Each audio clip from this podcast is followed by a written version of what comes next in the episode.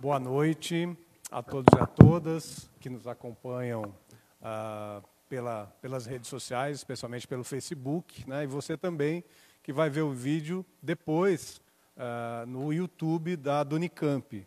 Nós somos a Associação de Docentes da Unicamp, a Unicamp, representando ah, os professores da Universidade Estadual de Campinas. E nós estamos aqui com o nosso segundo debate a respeito do coronavírus, dessa pandemia que tem assolado é, o mundo, especialmente agora o nosso país. Né? É, meu nome é Wagner Romão, sou presidente da Unicamp e nós estamos fazendo essa, essa, série de debates aqui com o nosso auditório é, esvaziado, né? só com a transmissão online pelo Facebook, porque nós entendemos que essa é uma das principais missões da universidade pública, de todas as universidades, mas especialmente da universidade pública, nesse momento de extrema dificuldade, né, de uma pandemia que nós ainda não temos a dimensão do tamanho disso, do tamanho do problema é, que está colocado para nós. Acho que agora as pessoas estão começando a ter é, um pouco dessa dimensão, mas a, a, o que vai acontecer nas próximas semanas é algo realmente extremamente sério, é, e nós estamos aqui para discutir um pouco isso. Né? Na segunda-feira, às 10 da manhã, nós vamos fazer mais um debate com outras pessoas, outros especialistas, porque a gente entende que essa, essa discussão e essa, essa passagem de informações para você que está nos assistindo é fundamental e é aquilo que nós precisamos fazer nesse momento como universidade e como sindicato de docentes da, de uma universidade pública também. Então, essa noite nós temos aqui a professora Mônica Corso, a Mônica é pneumologista, então ela vai aqui da Faculdade de Ciências Médicas, aqui da Unicamp. A Mônica vai falar especialmente sobre as questões clínicas da doença é, da Covid-19. Né? Uh, eu tenho o Guilherme Melo, que é nosso colega uh, da, da, do Instituto de Economia da Unicamp, né? é, é, pesquisador aí da, da, da economia é, brasileira e vai nos falar sobre os impactos econômicos né, a respeito disso que, que acho também, né, Guilherme, é algo que a gente não tem dimensão do que, que deve acontecer, é, não só agora, mas depois né, é, da passagem dessa pandemia. E eu tenho aqui ao meu lado o Pedro Tourinho, que é médico sanitarista, né, vereador aqui em Campinas, está cumprindo seu segundo mandato, preside a Comissão de Saúde é, da Câmara é, Municipal de Campinas e tem se desdobrado aí, professor da PUC de Campinas, né, de saúde pública, professor da PUC, nossa, nossa a, a, universidade irmã aqui próximo da Unicamp. E o Pedro tem se desdobrado aí, acabou de sair de um debate, está vindo para cá, né? Pedro tem se desdobrado para é, informar a população não só sobre o que está acontecendo em Campinas, mas sobre o que está acontecendo no Brasil e no mundo. Né? Então, a gente tem uma mesa muito, muito bacana aqui é, para conversar com vocês hoje.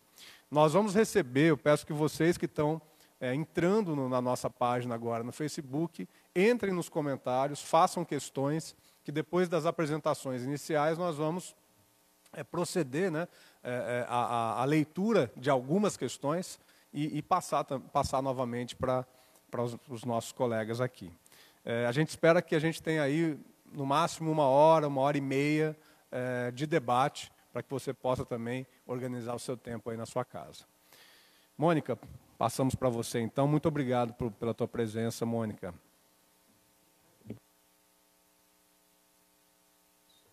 Obrigada pelo convite, é um prazer estar é, tá aqui né, discutindo um assunto que está um assunto que está mobilizando muito, não apenas a a classe médica, profissionais de saúde, mas toda a população, né, o tempo inteiro. É, bom, falando um pouquinho da, sobre o, o, vírus, né, o coronavírus ele faz parte de uma família de beta-coronavírus. Ele é conhecido há bastante tempo, então ele teve, ele foi causador, não exatamente esse que a gente está, é, que está causando a pandemia agora, mas é, outros coronavírus foram causadores de, de outras epidemias, né? por exemplo, a síndrome de, de insuficiência respiratória aguda grave, há cerca de uns 18 anos atrás, se eu não me engano. É, e esse coronavírus ele tem algumas particularidades, é, é resultado aí de uma provável de mutações embora seja parecido com vírus que já, causa, vírus que já causaram outras, outras epidemias, ele tem algumas diferenças, de modo que, basicamente, ninguém tem imunidade para esse, para esse Covid-19, como foi batizado aí pela, pela OMS. Então, todo mundo está sabendo né, que os primeiros casos apareceram em final, meados e final de dezembro de 2019, é, na cidade de Wuhan. E em 11 de março foi, foi decretada a, um estado de pandemia pela OMS por estar tá, é, acometendo, né, surgindo casos e, e epidemias em vários países. É, bom, falando um pouco da, da doença propriamente dita, é, a aquisição do vírus é por via respiratória, similar à aquisição de outras viroses, então isso justamente é um fator aí de até de dificuldade, de confusão, mas se pega coronavírus é, por via respiratória, por meio de secreção respiratória, de ficar perto ou cuidar ou, ou enfim, a, né, conviver proximamente com pessoas e você, por meio de tosse, de espirro, de fala, é que a gente adquire esse vírus, esse, esse coronavírus. Da mesma forma como o vírus da influenza, ou rinovírus, ou vírus inicial respiratório, outros vírus, outras viroses respiratórias. Esses vírus, então, penetram na, na via respiratória, inicialmente, em geral, se instalam em vias aéreas superiores e, e depois eles chegam nas vias aéreas inferiores. É, a gravidade, quer dizer, existe um espectro grande de, de manifestações clínicas, né, e atualmente se sabe que uma boa parte, uma parcela da população infectada vai persistir assintomática, então, no, do ponto de vista do quadro clínico que, que a pessoa vai apresentar, em geral, a pessoa começa com tosse, dor de garganta, muitas vezes um quadro leve, a grande maioria, mais de 80% das vezes, o quadro é leve, pode passar como resfriado, a pessoa não, não poderia não dar bola e não daria se a gente não tivesse, se não tivesse tantos, tantos é, é, um percentual tão grande de, de mortalidade em alguns, em alguns subgrupos, principalmente de pacientes. Mas então ah, o espectro de manifestação clínica é muito largo, né, desde o indivíduo assintomático até o indivíduo com quadro respiratório leve, de tosse, dor de garganta, febre baixa, é, quadros mais graves, então quadro moderadamente grave, com é, onde você, o, o, a pessoa vai ter febre mais alta, começa a ter dor de cabeça, falta de ar. A falta de ar é um, é um, um marcador importante de gravidade. É, então, né, quando você pensa em um, um, crescimento, numa gradação de, de gravidade dos sintomas e da doença, a presença de falta de ar, a presença de febre alta, dor muscular, dor de cabeça, tudo isso são critérios que indicam maior gravidade, tem que alertar a pessoa que ela, que ela deve procurar é, é, atendimento médico e se preocupar com o que está acontecendo com ela. Até os casos mais graves, que, que são uma minoria. Então, no, no, no, levantamento do Centro de Controle de Doenças da China, né, com 44, mais de 44 mil pessoas, é, a gente pode ter alguns, algum, algumas lições importantes assim para também tentar prever e tentar, tentar se preparar para o que pode acontecer aqui no Brasil. É, então, lá né, se observou que mais de 80% do, das pessoas que, que foram diagnosticadas, confirmadas com o Covid-19, é, apresentavam quadros leves, né, em torno de 15%, 14%, 15%, quadros moderados graves e 6%, 5 ou 6%, quadros muito graves. Né. E a mortalidade realmente que acontece lá, em torno de 2,5% a 3%, é, é mais ou menos metade desses pacientes com quadros muito graves. Então, a gente espera mais ou menos isso, mas tem que se considerar que existe uma parcela de pessoas assintomáticas que não, que simplesmente elas não foram diagnosticadas. Então não se sabe na real qual é o tamanho é, é, é, né, dessa população assintomática. E se sabe que as pessoas mesmo assintomáticas podem transmitir o vírus. Então a grande preocupação que a gente está tendo aqui, aqui no Brasil, né, no mundo e no Brasil em particular, é isso, porque é, existe uma população é, é um vírus que se espalha muito facilmente, de uma maneira silenciosa em boa parte da população, não vai, não vai causar necessariamente um quadro grave numa boa parte da população, as pessoas continuam transmitindo e, e enfim, o que depois acho que o Pedro Torinho vai falar também e de maneira mais aprofundada, quer dizer, a gente vai necessariamente, a gente não tem ideia, não, não vai, vai subestimar a quantidade de pessoas infectadas, porque como não não está tendo um teste disponível maciçamente, então vai ficar uma, uma parcela da população sem diagnóstico. Dos quadros graves, vou falar, falo, continuo mais alguma coisa. Então, os quadros graves não existe um tratamento específico, uma vez que a pessoa apresente um quadro grave, vai, ela, ela, o que, que vai acontecer com ela? Normalmente vai ter uma pneumonia grave, com acometimento de ambos os pulmões e uma evolução para um quadro que a gente chama de insuficiência respiratória aguda. Então, onde começa a ter comprometimento de troca de gases, a pessoa fica com baixa de oxigenação e na evolução, quer dizer, o tratamento disso é sempre um suporte ventilatório, a pessoa tem que ser tratada e se ela vai progredindo na insuficiência respiratória, ela acaba requerendo o uso de ventilação é, invasiva, né? Então colocar tubo para respirar, ligar esse tubo, esse tubo de respiração num, num, num equipamento de ventilação mecânica e cuidados de UTI.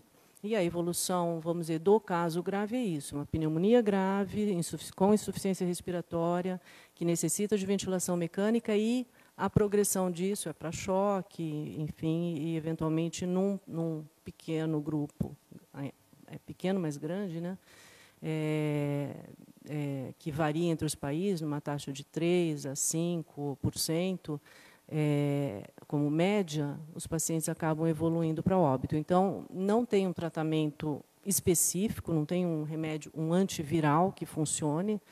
Então, o que se faz, na verdade, é um tratamento de suporte tra é, é, para o quadro de insuficiência respiratória grave, de infecção generalizada, e é, o, uma outra lição importante que a gente tem visto na Itália, tem visto na, na, na, China, é que alguns fatores são fatores que aumentam muito o risco de complicação. Né? Então, é, a gente tem que entender o, o processo com, com, duas partes assim muito, muito separadas. Né? Uma coisa é você atuar na propagação, é isso que a gente está é, tentando fazer aqui no Brasil com, todo esse, com todas as medidas de isolamento social, de né, de pegar na questão da higiene é, para respirar, higiene de limpeza de mãos, enfim, toda, toda, tudo isso é, é para atuar para reduzir a propagação do vírus. Então, minimizar a pandemia de modo que ela venha mais devagar e que, a, e que o sistema né, de saúde suporte, de alguma maneira, melhor uh, o cuidado dos pacientes graves. O outro lado é quem são os pacientes que têm mais chance de ficar graves? São os pacientes que têm muito a ver tem muito a ver com a idade. Então, acima dos 60 anos, são pacientes com mais chances de complicar. E pacientes com doenças prévias, crônicas, né? doenças cardíacas crônicas, doença pulmonar crônica, é, diabetes, câncer. Então, doenças crônicas aumentam o risco, a idade aumenta o risco. O risco de quê? De se contaminar? Não, todo mundo vai se contaminar, na verdade é o risco de ter uma, uma evolução para uma complicação grave e, com isso, consequentemente, um risco maior de mortalidade. Acho que, ok? Obrigado, Mônica. É, já tem questão aqui para você, mas depois a gente passa. Tá? Guilherme, por favor, você tem a palavra. Boa noite. Boa noite, Wagner, Mônica, Pedro, quem está nos assistindo aí, quem está aqui veio heroicamente fazer o nosso suporte também, filmar, ajudar a gente aqui. Bom, eu, o Wagner, quando me chamou para vir aqui, eu pensei exatamente nisso, em falar um pouco da dimensão econômica né, e social dessa crise. E a primeira coisa que eu acho que é importante a gente ter em mente é, do ponto de vista da economia, essa é uma crise nova. Não vou dizer que é totalmente nova, que não tem nenhum paralelo, mas para a nossa geração ela é uma crise nova, porque ela tem uma natureza diferente das crises anteriores. Vamos usar como exemplo duas comparações que têm sido muito feitas. Algumas pessoas falam, nós estamos como em uma guerra, como em uma economia de guerra. Né? O Macron mesmo, no discurso dele, usou essa metáfora, economia de guerra. Né? Nós, nós estamos numa guerra. O problema é que a economia de guerra, na economia de guerra, você usa todos os fatores produtivos, então você tem pleno emprego dos, e pleno, plena utilização dos fatores, é óbvio que é para produzir para o conflito, né? para inclusive ser destruído o capital. Mas todo mundo está empregado, todo mundo está produzindo. Você tem produção. Então não é uma economia de guerra, porque o nosso cenário atual é o contrário, está todo mundo em casa. Ah, segunda comparação é com a crise de 2008, que é mais próxima da realidade da maioria de todos nós. Né? Só que a crise de 2008 ela é uma crise diferente dessa, porque ela é uma crise que se inicia no mercado de crédito, crédito imobiliário, lá nos Estados Unidos. Né? Ela se inicia no mercado de crédito, se espalha pelo restante do mercado financeiro, então ela começa como uma crise de crédito, vira uma crise financeira, as instituições financeiras começam a sofrer até a quebra do Lehman Brothers. E, obviamente, que quando você tem um travamento do mercado de crédito e um esfacelamento do mercado financeiro, isso vai atingir as empresas. E aí vai atingir os trabalhadores. Então, é óbvio que toda crise econômica ela tem o seu lado de crédito, o seu lado financeiro, o seu lado real. Só que em 2008, e na maioria das crises financeiras, ela tem início ou no mercado de crédito ou no mercado financeiro, ou nos, em ambos ao mesmo tempo. E aí ela impacta a economia real. Qual a questão? É que numa crise como essa, você primeiro, a sua primeira preocupação é a seguinte: eu vou resolver a crise financeira.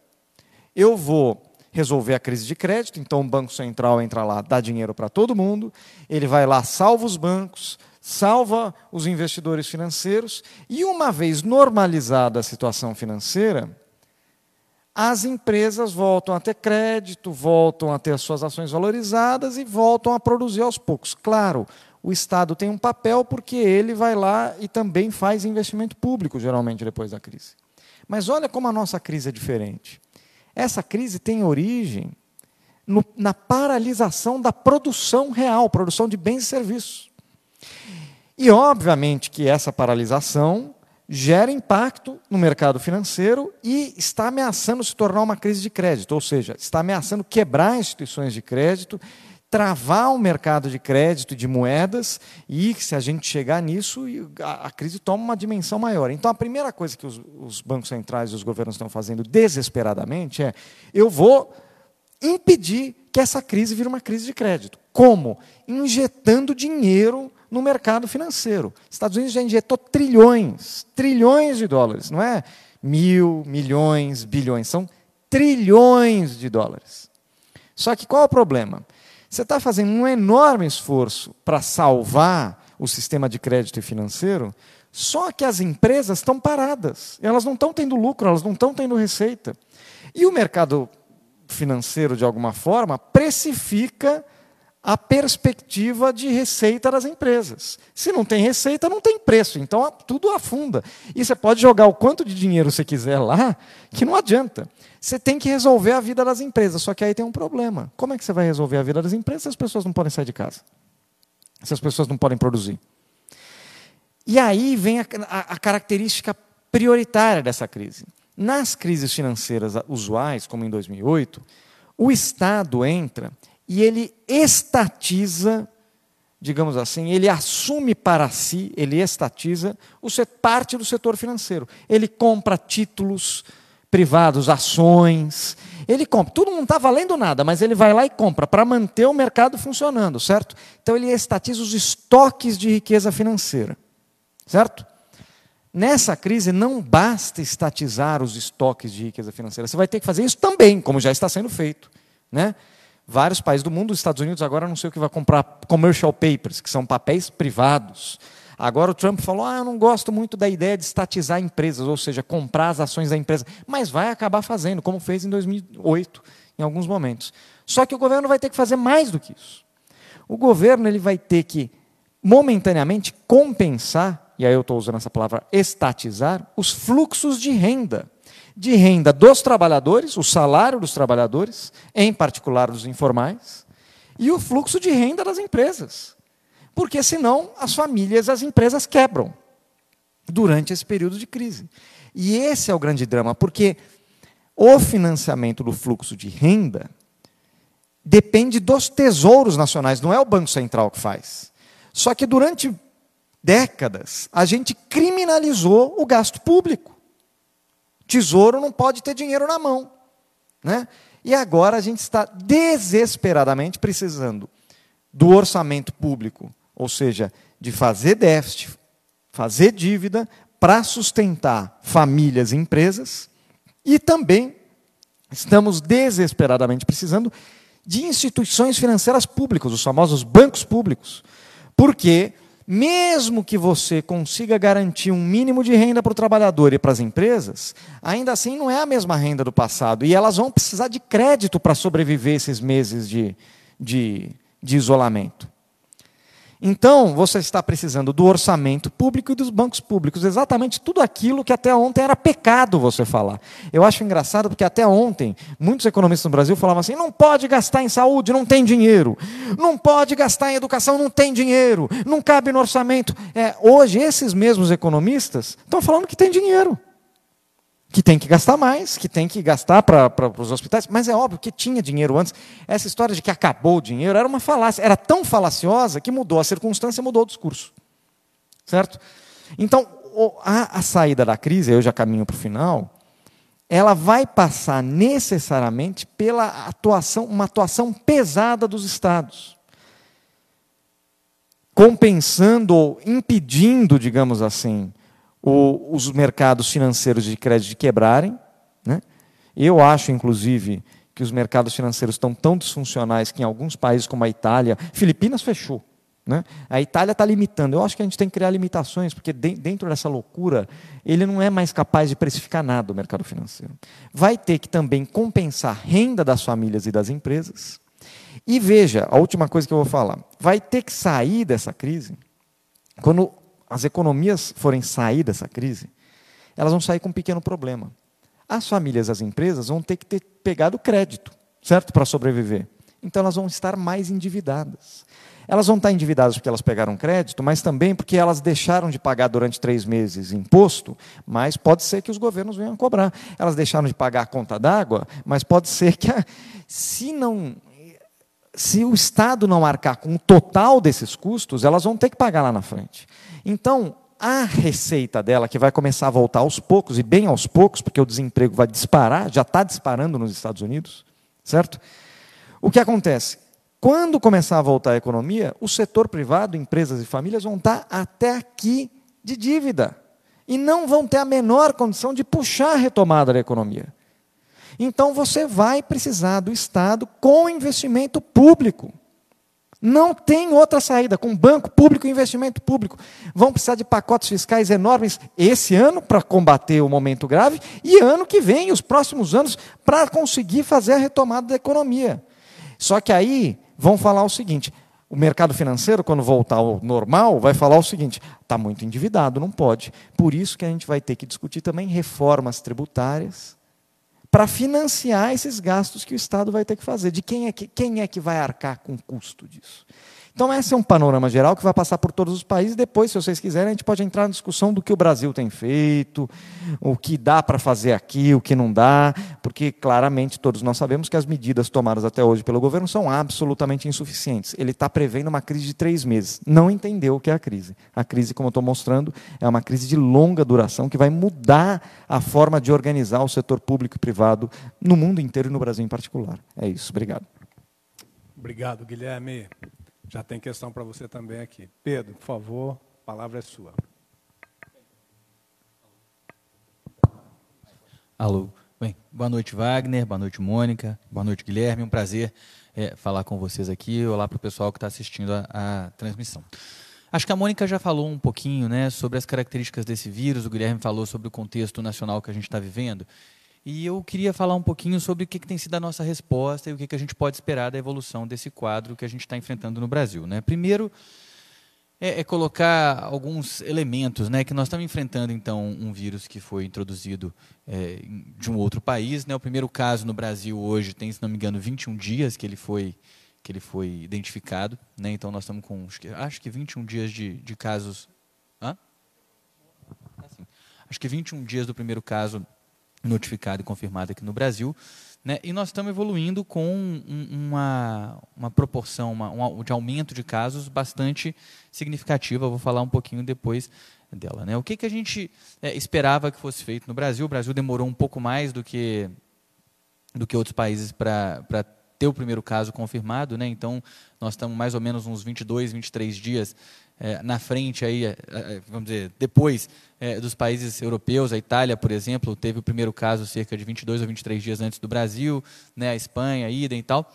Mas uh, o que, que se esperava, então, que tivesse sido organizado e feito, né, para a gente poder é, tentar trabalhar? Toda vez que a gente vai enfrentar uma epidemia desse tipo, a gente tem duas etapas muito distintas: a fase de contenção e a fase de mitigação. É, a, a, transição entre uma fase e outra, ela diz, ela, ela passa muito por questões como, por exemplo, a, a, a, ocorrência de transmissão comunitária num determinado ambiente, a extensão do território que foi é, é, tomada pela, pela, pelo problema, né, a velocidade de, de, de disseminação né, desse problema.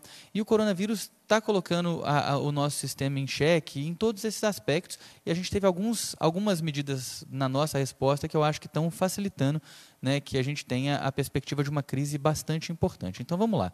Né, na fase de contenção, a gente é, tem que fazer um esforço muito grande para identificar todos os casos, né, na expectativa de garantir que não vai haver uma disseminação é, vamos dizer, descontrolada do, do, do, problema, do vírus, no caso, né, que cause um, uma, uma, um aumento exponencial do número de casos. Então, para isso, a estratégia que a Organização Mundial da Saúde recomendou foi é, efetivamente de testar em massa a população, isolar é, é, tanto a população que já tem apresentado sintomas, os casos confirmados, né, fazer a testagem também dos, dos contactantes dessas pessoas para que a gente pudesse ter a melhor informação possível a respeito uh, de quem de fato está com o vírus, isolar essas pessoas, garantir que uh, os casos então tivessem sido, sendo rapidamente identificados e as pessoas é, não pudessem continuar a, a, transmitir o vírus. Né? Essa seria a, a expectativa inicial né, de resposta que a gente precisaria ter. O que, que acabou acontecendo e o que, que a gente está vendo nesse momento? De maneira muito rápida, a gente fez uma transição, pelo menos nos municípios do Rio de Janeiro e de São Paulo, né, de um contexto em que a gente podia ter a expectativa de contenção para um contexto em que a gente começa a pensar nas ações de mitigação. As ações de mitigação são ações que, evidentemente, elas continuam reproduzindo as medidas de contenção, né, no sentido de tentar manter os esforços para que as pessoas uh, não contaminem as demais com o vírus, mas também começar a organizar e, e implementar medidas que garantam que a resposta que o sistema de saúde vai dar vai ser uma resposta satisfatória suficiente para a dimensão, para a intensidade do, do problema. Né? Nenhum país do mundo teve uma resposta 100% satisfatória, mas é, isso que está sendo sugerido pela Organização Mundial de Saúde é baseado no que ah, já aconteceu de experiência tanto com o, o, o SARS-CoV-2 quanto com outros quadros é, de doenças respiratórias com um perfil de transmissão similar a essa que a gente está enfrentando agora. Né? E, de fato, as medidas mais, eh, mais bem-sucedidas no sentido de conter e de, e de viabilizar, garantir que os sistemas de saúde, pelo menos dessem conta ou garantissem condições mínimas para assistir a população que adoecesse, é, são as medidas de restrição é, que podem ter diversos graus, né, a depender da adesão, da maneira como as pessoas é, é, é, conseguem efetivamente compreender a importância dessas medidas de restrição da socialização e de mudança de alguns hábitos ah, que são hábitos que predispõem à transmissão do vírus. Então, Medidas como, né, a gente falou, lavagem sistemática das mãos, né, a questão das distâncias seguras para a conversa entre as pessoas, né, no contexto de sintomáticos, o uso de máscaras, a questão da restrição no domicílio. Né, inclusive, é, é esse, esse, uma das, das avaliações sobre o que está acontecendo na Itália passa por um entendimento de que na Itália, particularmente, essas medidas foram é, assumidas com um bocado de leniência pelo poder público, de uma forma é, um bocado diferente, por exemplo, do que aconteceu nos países que já tinham enfrentado a SARS lá em 2002, 2003, que eram países que já estavam, de alguma forma, né, com a cultura um bocado já predisposta a aderir muito rapidamente a essas medidas de, né, de, de, de restrição da socialização, de é, higienização das mãos, etc. Na Itália isso não aconteceu e hoje o que a gente está vendo é uma situação efetivamente de colapso do sistema de saúde italiano. Né? A Mônica falou aqui, tem uma. É difícil a gente quantificar exatamente percentuais, mas o fato é que o, o, o SARS-CoV-2 provoca um número grande de casos que vão precisar de assistência é, é, é de, em terapia intensiva, internação hospitalar, né? e como é um vírus que tem uma capacidade muito intensa de se disseminar, né? mesmo que esse percentual, no dia que a gente de fato tiver números satisfatórios, eu não sei se a China é quem vai ter os números mais satisfatórios, ou, ou a, a a Coreia, enfim, o Japão, mas o fato é que, é, mesmo que seja um número baixo, ele ainda é um número que, para a capacidade da maior parte dos sistemas de saúde do mundo, é um número muito elevado. Né? E aí, nesse sentido, a gente precisa mesmo é, compreender que, neste momento, no Brasil, a gente está é, é, ainda em tempo de fazer um, um de, de, produzir um processo de, de, de, de misto de contenção né, e mitigação, especialmente onde já está acontecendo a transmissão comunitária, no Rio e em São Paulo, essas ações de mitigação são muito importantes. Então, é, é muito importante que o poder público é, é, amplie a capacidade de atendimento dos serviços hospitalares, organize fluxos e garanta é, é, que os serviços vão estar preparados para fazer atendimento de grandes contingentes populacionais adoecidos, garanta que as equipes de saúde vão estar tá protegidas, porque a gente teve uma incidência muito alta de adoecimento nas equipes de saúde, o que, por exemplo, no caso da Itália, levou a um prejuízo, num determinado momento, na capacidade do sistema de assistir as pessoas, né? mas também ações de contenção, entendendo que, por exemplo, o estado do Rio e de São Paulo, nesse momento, aparentemente ainda tem uma condição sanitária diferente dos demais estados do Brasil e, portanto, as medidas talvez tenham que ser medidas de fechamento de fronteiras, de restrição de circulação das pessoas, né? medidas desse tipo deveriam, na minha opinião, já estar sendo tomadas neste momento os aeroportos, né, o fluxo de veículos entre os estados, para evitar que outros estados brasileiros é, recebam quantidades de pessoas contaminadas muito elevadas e que, é, tal, muitas delas oriundas daqui do, do, do, estado de São Paulo do Rio de Janeiro, e acabem também evoluindo para situações em que a gente vai ter transmissão comunitária descontrolada e uma quantidade de casos muito altas. Né? É, então, esse desafio ele dependia também de algumas medidas, feito eu falei, precoces de, de, de, organização do sistema de saúde. Uma delas seria a gente ter estruturado um sistema que permitisse a testagem em massa. Isso não aconteceu. Então, os dados é, que nós vamos ter nessa epidemia no Brasil vão ser dados muito, vamos dizer, questionáveis. Né? A gente vai ter muita dificuldade para estabelecer de fato quantas pessoas contraíram o SARS-CoV-2, é, qual que foi de fato a mortalidade dos casos, né? Ah, de fato a gente entender o tipo de, de, de, de, relação que foi estabelecida aqui entre o vírus e a população brasileira. Né? É, o, o, que tem de mais abrangente, que a gente teve de mais abrangente, feito eu disse, aparentemente a Coreia do Sul fez o, o, o processo de testagem mais maciço, né? É, é, interessante porque aí você avalia o que aconteceu na Coreia do Sul, você descobre que a mortalidade, por exemplo, é mais baixa do que é, na Itália, muito mais baixa do que na Itália. Aí você se pergunta por quê? É porque teve mais acesso ao serviço de saúde, porque teve mais gente testada, é porque o sistema de saúde não entrou em colapso, né? Isso sem dúvida nenhuma é um fator. Quando os sistemas de saúde entram em colapso, o sistema começa a não ter condições de assistir adequadamente toda a população que vai demandar serviço e, portanto, vai ter gente que vai morrer porque não vai receber assistência adequada. Isso é uma coisa que a gente precisa é, é, se esforçar sobremaneira para tentar evitar que aconteça numa escala muito severa aqui no Brasil, né? Mas o fato é que nós temos esse problema. Então, nós temos problemas de transparência agora no, no Ministério da Saúde. O Ministério da Saúde, por exemplo, acaba de anunciar que vai parar de, de, de informar os números de casos suspeitos. Eu não vejo é, motivo para uma medida como essa. Eu acho que são, todas as medidas de, de que tragam informação e transparência seriam importantes. Né? É, o Estado de São Paulo anunciou e foi respaldado pelo Ministério da Saúde uma medida também, na minha opinião, muito equivocada, que foi a decisão de só fazer testagem de casos que uh, fossem casos considerados graves ou exigissem internação. Essa, não sei se, Mônica, essa medida foi publicada já ou ela foi só anunciada? Não sei se ela já foi publicada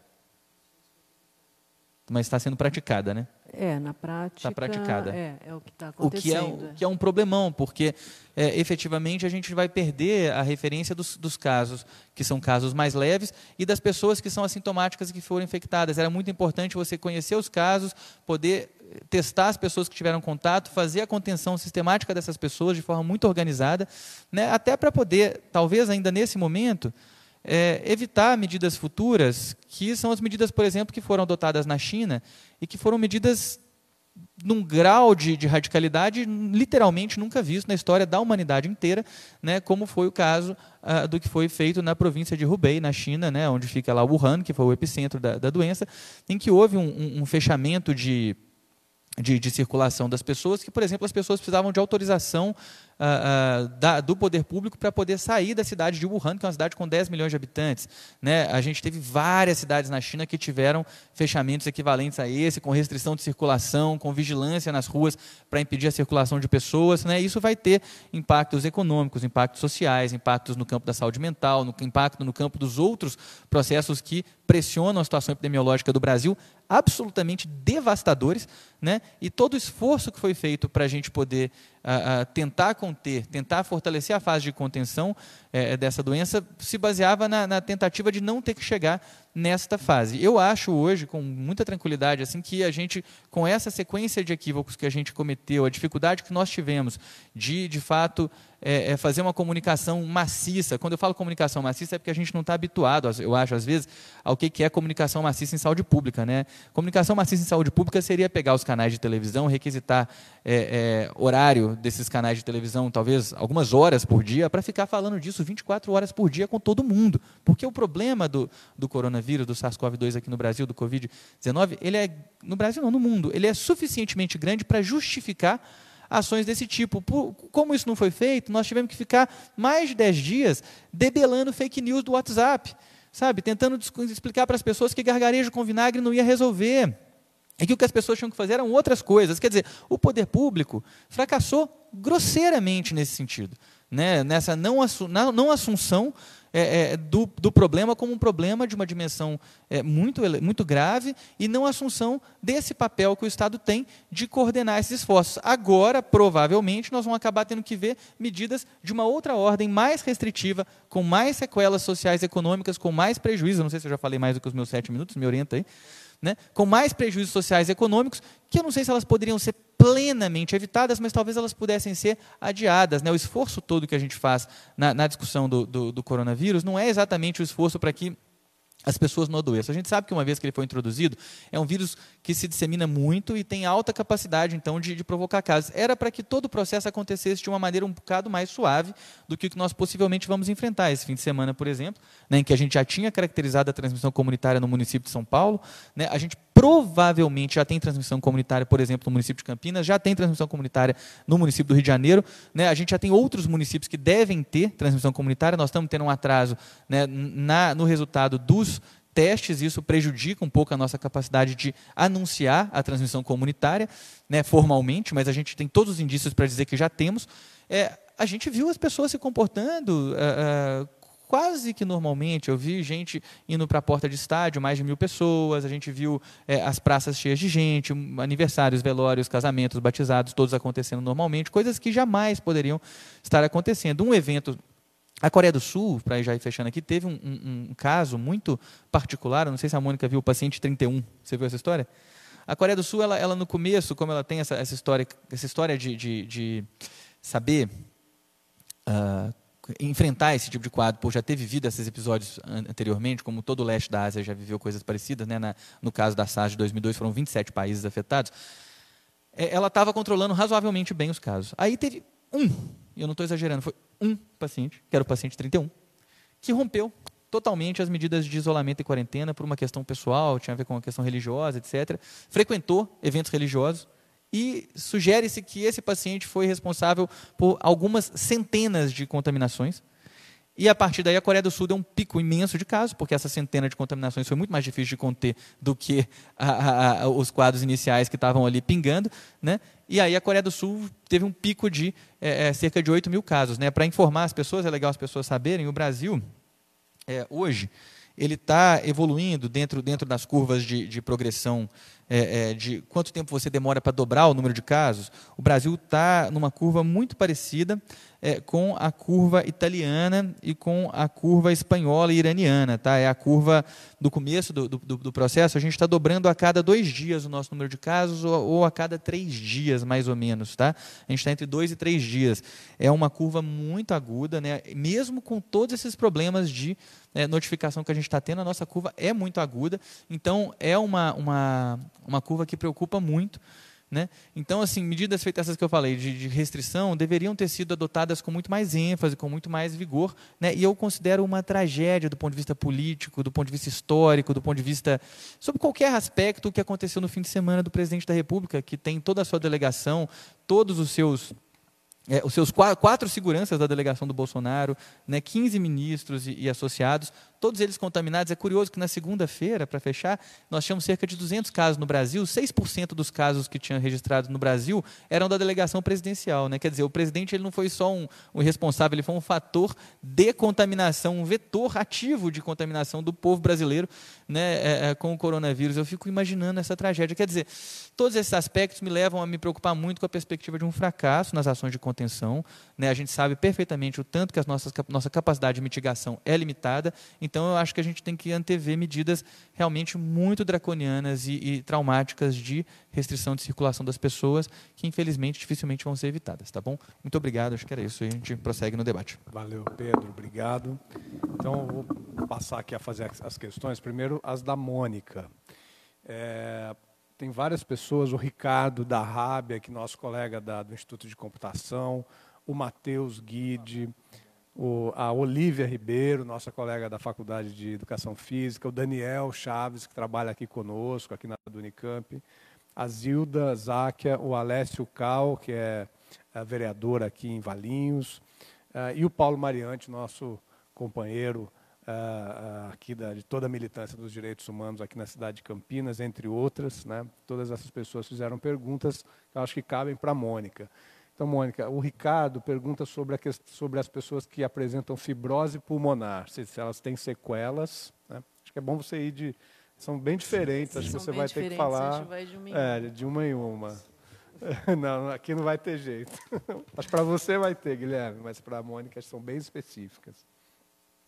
É, para a pessoa que tem fibrose pulmonar? Isso. Aqueles que apresentam fibrose pulmonar, se elas têm sequelas. Né, no... Então, a, fibrose pulmonar é uma das doenças pulmonares é, crônicas. Né? É, não tem na, ainda não tem na literatura esse subgrupo exatamente de pacientes para saber se eles vão, ah, vamos dizer, melhor ou pior em relação às complicações. Mas a fibrose pulmonar, quando ela existe numa pessoa, ela é uma, é, é uma situação onde o pulmão realmente fica debilitado e com uma capacidade menor, né, com menos reserva para resolver um processo infl, é, é, inflamatório agressivo, é, como pode acontecer na infecção pelo, pelo, pelo Covid. E, então, a, as recomendações para uma pessoa com fibrose pulmonar, na verdade, são as mesmas para as outras doenças pulmonares crônicas, né? Para, uhum. por exemplo, DPOC, para asma, para quem tem bronquiectasia, para quem teve tuberculose e tem sequela. Quer dizer, as recomendações são pessoas mais susceptíveis às complicações da doença é, e, e até mesmo mais susceptíveis, eventualmente, à infecção, à contaminação. É, mas as recomendações são as mesmas, né? sobretudo usar as medicações de uso crônico, então o, o quão mais aderente, né, o quão mais o paciente, a pessoa que tem a doença pulmonar crônica, ela usar a medicação, se manter é, o mais tratada e controlada das doenças de base, tanto melhor para o manejo. E mais todos as, os cuidados aí que o, uhum. que o Pedro falou e que acho que está né, tá sendo muito, agora está sendo muito veiculado aí é, para prevenir o contato. Certo. A pergunta do Matheus é sobre diabéticos. Se as pessoas com, se, se, essa questão dos diabéticos terem mais chance de agravamento, maior chance de agravamento, é, se são pessoas com tratamento descontrolado ou qualquer é, pessoa diabética. Eu acho, pelo que eu tenho lido, qualquer pessoa diabética. Tá? Uhum. Então, acho que está no mecanismo da doença é, talvez no uso de algumas medicações para diabetes, ainda, ainda não se tem, eu não vi nenhum, nenhum estudo assim, que fez uma análise é, se o doente com diabetes controlada ele é melhor do que o paciente com diabetes descontrolada, ah, enfim, não, não vi isso. Então, eu, eu considero que é um fator de risco, independentemente do controle, pelo que tem de evidência até esse momento. A professora Olivia pergunta sobre hipertensos. Né? como devem se cuidar, se há algo específico? Então, uh, da mesma forma que a diabetes, não tem, não tem estudo comparando o hipertenso controlado com o hipertenso não controlado. Muito, é possível que os mecanismos né, é, fi, fisiopatogênicos envolvidos na hipertensão e muitas vezes uh, é, envolvidos no tratamento da hipertensão predisponham à infecção uh, e, a, e à gravidade, né, à complicação para virar um caso mais grave do pelo covid vírus, pelo covid-19. Uhum. Mas é, vamos dizer, o que se sabe até agora dos fatores de risco, né, pelos estudos aí epidemiológicos, é que você tem mais risco no, em determinadas situações e é óbvio que se a pessoa acumula, né, várias, vários fatores de risco, a gente é, é vai, é, é, é, bem plausível considerar que ela tem mais risco. Então, a pessoa que, é, que tem 70, 80 anos, tem diabetes, tem hipertensão, ela tem um, né, vários fatores de risco que provavelmente fazem com que ela tenha mais risco de complicação, o que também não quer dizer que ela realmente vai enfim, evoluir com uma complicação, insuficiência respiratória e vir a, a falecer por causa disso. Sim. E a, a, o Daniel pergunta sobre as crianças. Elas estão no grupo de risco. Então, nos dados é, chineses, as crianças é, tá, né, elas são um grupo bem pequeno, menos afetado. Então, é, cerca até, se eu não me engano, 2% do total de, de, afetados tinha menos de 20 anos. E, e no grupo de criança, a taxa de infecção é pequena, mas existe. Tá? Existe. Eu acho que, é, como, como não se tem, mesmo nos dados chineses e, sobretudo, nos, nos outros dados dos outros países, não se tem uma dimensão muito clara do, do tanto da, da, da importância e do número, do tamanho dos portadores assintomáticos, é, é, a gente não tem, a gente não há segurança para falar, ó, as crianças não não têm perigo e o quê? As crianças têm que ter o mesmo nível de precaução que os adultos e, e, aí eu chamo a atenção de um, de um dado aqui que, que para mim é bem importante, que é o seguinte: quando a gente pensa no que tem, no, que, né, no momento da, da pandemia para os países europeus, para a China, é um momento diferente do Brasil. No Brasil, a nossa, a nossa pandemia, ela vai chegar junto com a, a, os surtos que a gente habitualmente tem, é, vai se sobrepor às infecções virais que a gente que aparecem nessa época do ano é, e que são sazonais, como a infecção por influenza, como a gripe por influenza. Na faixa pediátrica, por exemplo, é, é muito comum outra infecção viral, que é o por vírus é, essencial respiratório, que muitas vezes pode dar quadros graves. Então, a gente vai ter tudo ao mesmo tempo, né? o que faz é, temer ainda mais o impacto em termos de atendimento de casos graves. Né? A gente já tem, nessa, nessa época do ano, nas doenças respiratórias virais e depois bacterianas também, a gente já tem a questão da sazonalidade. Né? A partir de maio, junho, julho, é quando você começa a ter mais infecção, mais infecção grave, sobretudo nos pacientes mais graves, crônicos, com doença crônica, também na faixa pediátrica, e aí a gente vai ter, além disso, um, né, a questão aí dessa infecção do Covid. Então, é, Pedro, você quer comentar sobre só, as crianças? Só acho que é legal falar, saiu agora na Pediatrics, agora recentemente um estudo chinês bem amplo, que é, é, isso, a questão da chance de adoecer das crianças é igual a de todo mundo. Né? E, inclusive, esse estudo saiu, acho que anteontem, ontem, não sei se chegou a ver, é, mostrou que tem crianças que evoluem com quadros graves, né? apesar de ter evolução de quadros graves em crianças, né, no, pelo menos na amostra que foi é apresentada, que era uma amostra muito grande, de, de, de, acho que uns 40 mil casos no total, teve apenas um óbito abaixo de 20 anos, um, que foi um, um jovem de 14 anos, né, e de fato óbitos em menores de, de 9 anos, que eram dos subgrupos que eles estavam segregando ali a população, é, não, não aconteceram e até uma, um questionamento ali no paper ainda se não pode ter sido concomitante com outros quadros como vírus essencial, respira, vírus essencial respiratório, outras coisas assim. Então é legal as pessoas saberem que eu acho que é importante assim, as crianças elas têm, elas podem adoecer severamente, gravemente, né?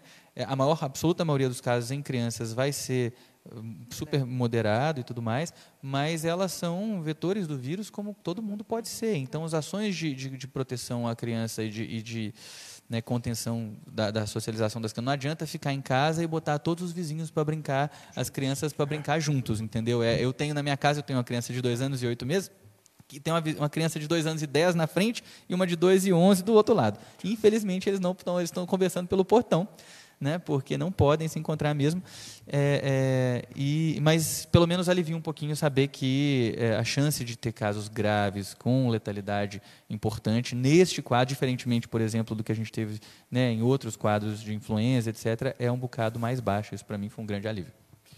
Legal. Mais duas para a Mônica. Mônica, sobre os tratamentos experimentais. Pergunta da Zilda, se existem, Olha, é, tem saído, tem vários é, trials clínicos aí acontecendo com várias, com várias medicações, é, mas eu, eu, eu, revi agora, agora né, à uhum. tarde, até para ver se tinha alguma outra novidade. Então, com hidroxicloroquina, que é uma medicação que muitas vezes é usada para tratamento de algumas doenças autoimunes, doenças do colágeno, é, com an, alguns antivirais, né, o ritonavir, algumas medicações que já foram usadas para tratar é, AIDS e que agora é, foram usadas para tratar uma a epidemia, eu acho que de anterior aí de síndrome de respiratória aguda grave, é, algum, algumas medicações anti-interleucina 6, esqueci agora o nome, mas assim todas essas é, não há algumas com, com melhora, com estudos é, experimentais e melhora, vamos dizer, da carga, da, né, da quantidade de vírus, mas do ponto de vista clínico, existem, existem pesquisas, trials aí acontecendo, isso pode ser, pode ser verificado, você pode entrar no, no, no Clinical Trials, é, tem um site no, vinculado ao CDC. Se você entra no CDC, você consegue entrar nesse site e ver o que vem, o que vem acontecendo. Assim, o que mais me chamou a atenção é, foi, foi um trabalho aí com cloroquina, mas também é um número pequeno de pacientes usaram cloroquina associado a uma outra medicação. Quer dizer, está se tentando e se buscando, e, e principalmente aí nesse, nessa pandemia, nessa epidemia gigante que teve na China, muita coisa é, foi levantada, muita coisa foi testada. Eu acho que, inclusive a vacina, né, existem vacinas aí sendo pesquisadas. Tem uma vacina produzida em Cuba que está sendo assim é, criada, é, desenvolvida em Cuba que está sendo criada em uma indústria é, testada na China. Eu acho que tem perspectivas. A questão é, né, como que é, tem a questão da premência, né, do tempo, a, a, a, epidemia aí chegando, a pandemia chegando, os casos chegando, e, mas, enfim, eu acho que tem perspectivas de médio prazo, de curto prazo, acho que não. E a última é sobre a, a questão da, da testagem, né? Se esses procedimentos que vêm sendo adotados no Brasil com relação à testagem, se eles podem ou não ampliar o risco de, de, de contaminação? Pergunta do, do, Paulo Mariante. Como assim? É, ele não. Pois o Paulo, se quiser é, retomar aqui a questão, a gente pode é, é, detalhar mais o que tá, ele está pensando. Eu vou responder e depois, se for o caso, uhum. ele, ele explica um pouco melhor. A, testagem, quer dizer, como, como o Pedro falou aí, né, a estratégia ideal é, é, é a questão do, do, isolamento da restrição e dos cuidados de higiene e testagem maciça. Isso seria, isso é a, a recomendação ideal, foi a estratégia que funcionou melhor. A, essa parte da testagem maciça nós simplesmente não teremos. Né? Atualmente, o que, o que vem acontecendo e é o, é o, que, é o que tem para esse momento é a testagem reservada para casos moderados e graves, que são os casos que, que, que, na real, é isso que a gente, na realidade, é isso que a gente vai ter.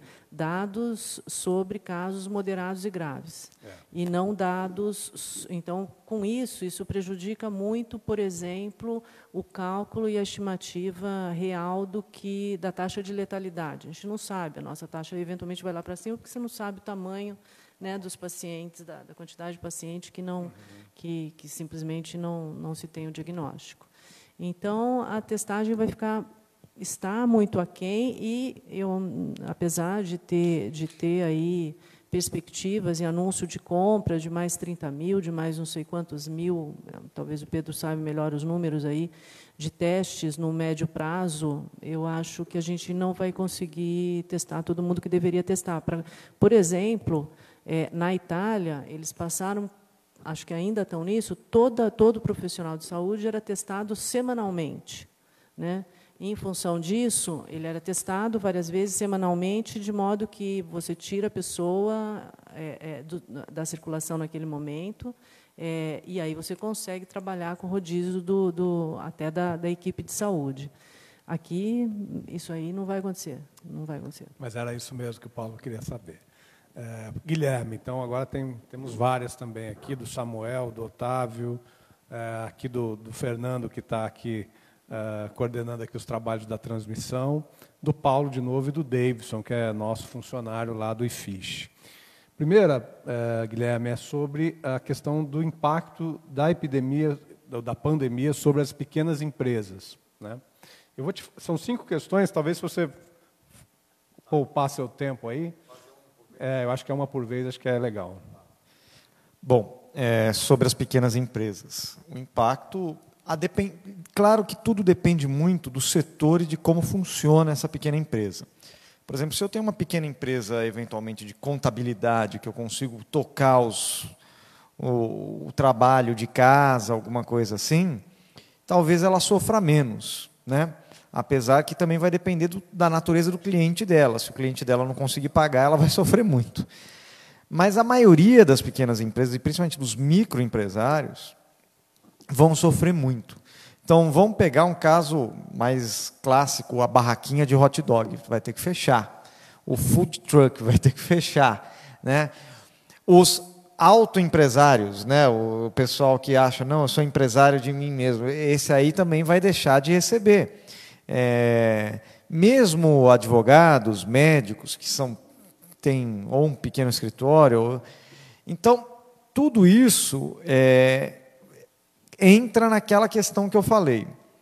Os fluxos de renda da economia estão congelados, incluindo as receitas das micro e pequenas empresas, que têm uma dificuldade a mais, porque elas geralmente têm pouco ou nenhum capital de giro, ou seja, elas não podem parar o fluxo de rendimento, porque aquele fluxo de rendimento mensal é o que sustenta ela aberta. E é nesse sentido que você vai ter que ter uma estatização dos fluxos. Então, ou o Estado banca uma parte dos custos, etc., ou, eu, eu diria não ou, eu diria, e oferece crédito para essa empresa continuar aberta pelos meses da pandemia. Então é isso que tem que ser feito. Legal. O Otávio Augusto está perguntando a respeito da, da, do como o coronavírus pode estar acelerando a implantação do capitalismo sem capital, é, é o termo dele, né? ou seja, esse capitalismo de serviços, como streaming, por exemplo, e não de produtos físicos palpáveis. É, essa é uma tendência, né? É, digamos assim, já vista ao longo da história do capitalismo, e Marx já falava isso, ele falava, olha, vai chegar um momento em que o trabalho vai se tornar uma base miserável do valor. O que, que isso queria dizer? Está falando o que, que vai valer aqui é o que ele chamava de general intellect, que é o conhecimento aplicado, conhecimento científico aplicado na produção. Então ele já, ele já percebia isso lá em 1860, entendeu? Então isso é uma coisa que vem evoluindo muito rapidamente. Alguns chamam de economia do imaterial, né? O André Gorst tem livros maravilhosos sobre isso. Agora a gente tem que entender que isso não quer dizer que não seja capital. Porque o capital não é coisa. O capital não é, ah, eu tenho um celular é capital, eu tenho uma máquina é capital. Não, é o capital ele é uma forma, é, é uma relação social e uma forma de existência, digamos assim. Porque o capital é aquele valor, aquela riqueza que eu tenho e que eu busco valorizá-la, certo? eu não tenho para consumo, eu tenho é, uma, uma, é, é, valor que se valoriza. Então, se eu tenho 10 reais na carteira e compro uma coxinha, 10 reais não é capital. Agora, se eu tenho 10 reais na carteira e uso, invisto ou no mercado financeiro ou contrato alguém para fazer algum trabalho, esse, esses, 10, esses mesmos 10 reais se tornaram capital. Então, não é que é um capitalismo sem capital. O capitalismo tem capital, ele só muda a forma de produzir as coisas. Claro. É, ah, e aqui tem três, Guilherme, que eu vou fazer porque eu acho que elas dizem respeito um pouco mais dessa ideia de, da, da, linha macroeconômica e, e, a respeito do, do papel do, do, próprio governo. Né? A primeira é, do Fernando, que é a seguinte: qual será o impacto na economia é, da medida provisória anunciada pelo governo que permite que trabalhadores e empregadores façam acordos individuais? Né? Essa é a primeira. A segunda é do Paulo Mariante a respeito da, da lei de responsabilidade fiscal, né? o quanto ela não é, né, um, é, o quanto ela é né, um obstáculo ao enfrentamento dessa epidemia né, e, e, o quanto esse limite de gastos é, cria um obstáculo para que a saúde pública possa atender às demandas e às necessidades da população. E a última é do Davidson, a, a respeito da, da possível medida é, do governador do estado do Rio de Janeiro para suspender o pagamento de salários de servidores e servidoras. Né? Então, são essas questões mais dessa natureza. Bom, eu já vou aproveitar que as questões chegaram nesse tema para fazer um certo merchan aqui de um texto que nós acabamos de publicar, está no site do Instituto de Economia da Unicamp, foi, foi publicado hoje, chamado A Corona Crise, Natureza, Impactos e Medidas de Enfrentamento no Brasil e no Mundo, em que a gente faz além dessa introdução que eu fiz aqui na minha primeira fala, explicando a natureza da crise, os impactos no Brasil, a gente fa faz uma, é, uma relação de todas as medidas tomadas, várias medidas tomadas em âmbito internacional, as medidas tomadas pelo governo brasileiro e por que as medidas tomadas pelo governo brasileiro são insuficientes e quais medidas nós deveríamos tomar para enfrentar essa crise. Então, é um texto é um artigo, Já mas. Estou mandando aqui para o pessoal, tá, Guilherme? Ótimo, obrigado. E acho que é um bom ponto de partida para a discussão. Vamos lá. Primeiro lugar, começar do fim. Uh, a decisão do. ou a possibilidade de cortar salários dos funcionários públicos. Bem, uh, isso vai no exato contrário do que eu falei aqui, que o governo vai precisar assumir a renda das pessoas, porque elas não terão renda. Então, agora, além do, do MEI que não vai ter renda, do pequeno empresário que não vai ter renda, do Uber que não vai ter renda, agora também o funcionário público não vai ter renda. Como é que essa economia vai funcionar se as pessoas não têm renda? Então, quanto mais medidas nessa direção forem tomadas, o governo repassando o ônus da crise para os trabalhadores, pior será.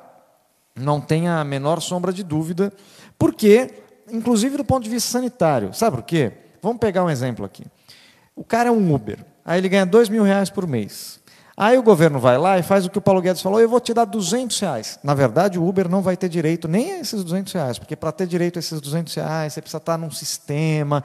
Mas digamos que ele consiga lá, ele conseguiu entrar no sistema, vai ter direito a 200 reais por mês. 200 reais por mês não paga as contas dele, do mês. Ele tem vida, ele precisa comer, ele tem aluguel, ele tem um monte de coisa. Então, o que, que ele vai fazer? No, nos primeiros dias, ele fica em casa, assustado, desesperado. Daqui 20 dias, ele está passando fome.